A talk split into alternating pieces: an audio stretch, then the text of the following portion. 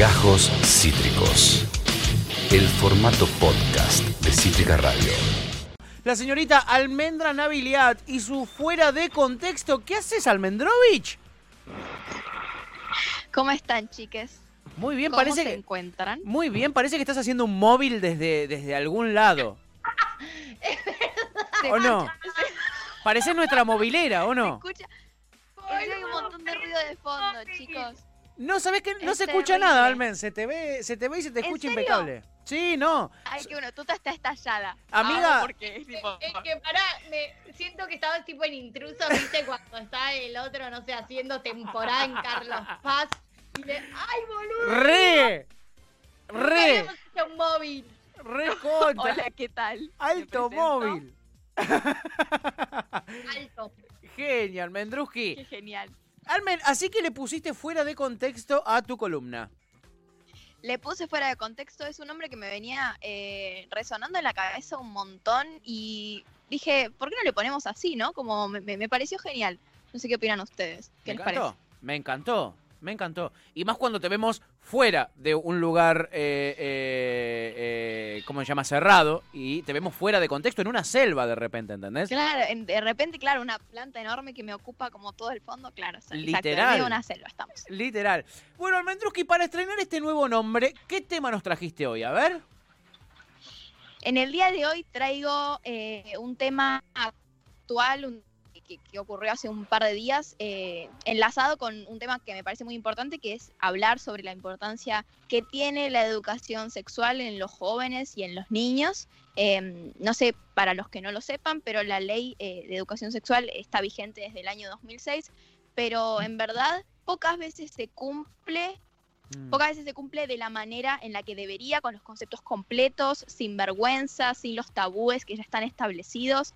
Eh, entonces me parece como, re- me parece muy peligroso el hecho de que en escuelas no se tomen en cuenta como los valores que se tienen que, y como que se tienen que enseñar en los niños, más Sí. allá del tecnicismo que puede llegar a haber en un material de estudio, también se tienen que enseñar un montón de cosas, digo, se tienen que enseñar, eh, se tiene que hablar de consentimiento, se tiene que hablar de deseo, se tiene que hablar del respeto a las identidades, digo, se tienen que enseñar un montón de cosas y eh, muchas veces se pasa por alto. Así que vamos a hablar un poquito sobre eso. Me encanta. El hecho que nos da el puntapié para hablar de esto es lo que sucedió con el basura de mala fama, ¿no, Almen? Exactamente. Eh, vi que en el día de ayer lo habló Tuta, así Sí. que bueno, nada, lo voy a explicar como brevemente para las personas que, que- que- que no sepan, que no, no hayan, que no se enteraron de lo que pasó. Sí. Eh, bueno, el cantante de Mala Fama hace un par de días estaba con una Instagramer eh, que se llama el Instagram, es la, la chabona. La chabona, sí. Eh, y suben un video, exacto, suben un video comiendo, digamos, y en un momento cuando enfocan a, a Hernán, que es el cantante de Mala Fama, eh, digamos, está con la mano dentro de la remera de, de su nieta, que estaba upa de él. y bueno, me parece que digo, esto, esto está mal por donde lo mires, como me parece que digo, los cuerpos de los niños no se tocan y creo que no, no, no hay que ni explicarlo ni dar como un fundamento. Él dio como muchas explicaciones muy necesarias de que no, que era un cariño, de que era cosa de todos los días. Digo, me parece que son cosas que verdaderamente no se deben hacer y que no tenemos que ni justificar por qué esto está mal y por qué estamos reclamando para que esto no suceda. Totalmente. O sea, creo que todo el hecho de que también, de que se viralizara la cara de la menor, digo, no, o sea, son cosas espantosas que pasaron con, con- con esto y creo que hay que defender como que las infancias sean los las infancias sean lo, lo más li- libres posibles. Mm. Eh, y creo que también para eso es importante que la educación sexual se dé de, de las maneras que corresponden eh, para que los niños sepan identificar violencias en casa, para que sepan cómo pedir ayuda. La ESI es una herramienta. Sí, Esto que mencionás de libres, digo, la información es libertad también. Es muy difícil tomar decisiones y poder ser libre cuando no tenés información y cuando no sabes cuáles son tus propios derechos como niña y cuando no sabes qué significa tener una infancia justamente libre y qué cosas puedes decir que sí, qué cosas puedes decir que no y a quién recurrir en los casos eh, de que suceda esto. Digo, hay un porcentaje muy alto de violencia intrafamiliar y de abuso intrafamiliar, y si la escuela, que es el único lugar que muchas niñas tienen por fuera de sus casas, no son justamente no generan o no se ocupan de ser ese espacio de contención, es realmente muy difícil. Sí, totalmente. Es como esta cosa de que el conocimiento es libertad, como que coincido completamente y es la frase que, que se necesita para, para entender que la educación sexual ni es un capricho, ni es simplemente una necesidad, o sea, ya pasa a ser un, plano mayor que es un derecho y están vulnerando algo que es muy importante, que es exactamente el derecho al conocimiento sobre nuestros propios cuerpos, a cómo cuidarlo, a cómo identificar y pedir ayuda.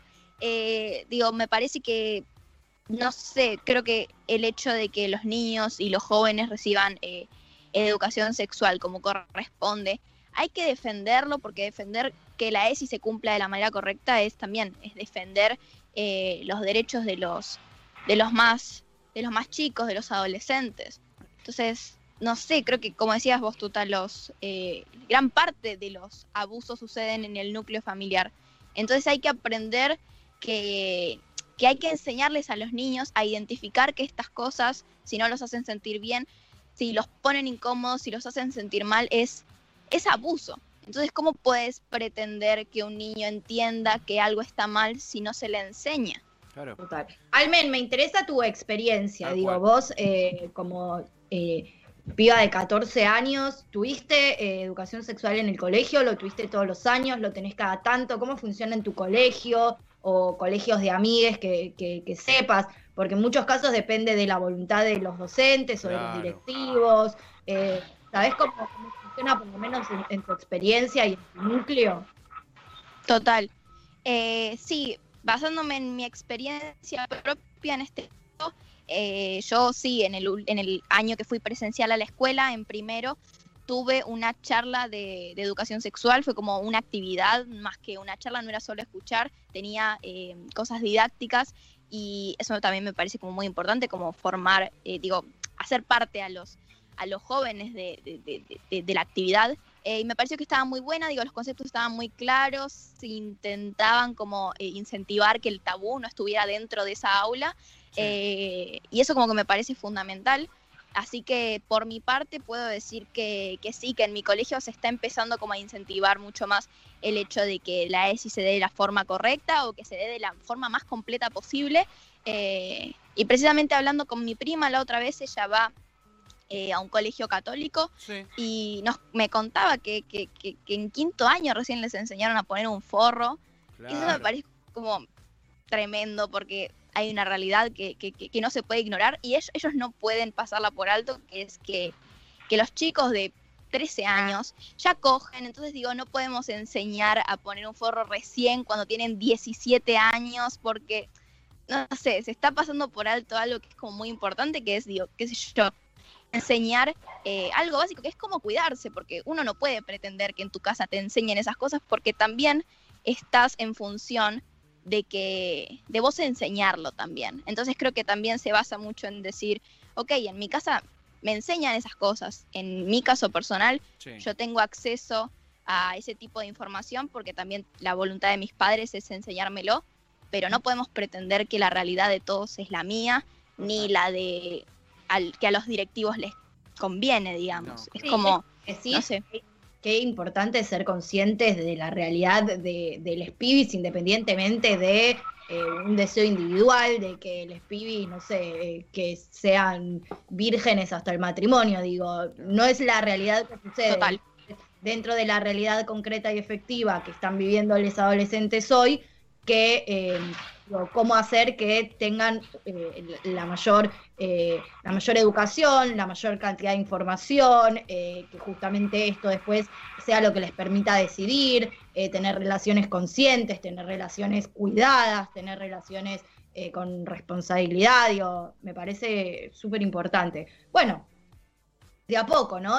y, también me parece importante que sea un reclamo, creo que está sucediendo, como que hay un, un reclamo por parte, por lo menos no sé si de niñas tan pequeños, pero sí de adolescentes. Che, loco, eh, queremos que, que se hagan cargo. Hay una ley, queremos saber, queremos que vengan, queremos que nos, que nos informen, queremos que nos eduquen al respecto, queremos poder charlar, queremos tener estas instancias. Me parece Total. importante. Es Total. que hay un sector muy posicionado, me parece, digo, todo el sector conservador y todo el sector religioso, que también tiene, me parece, como mucho lugar en las escuelas. Eh, más que nada, digo, el sector conservador, digo, abarca mucho el tema de los directivos y los colegios católicos están por todos lados.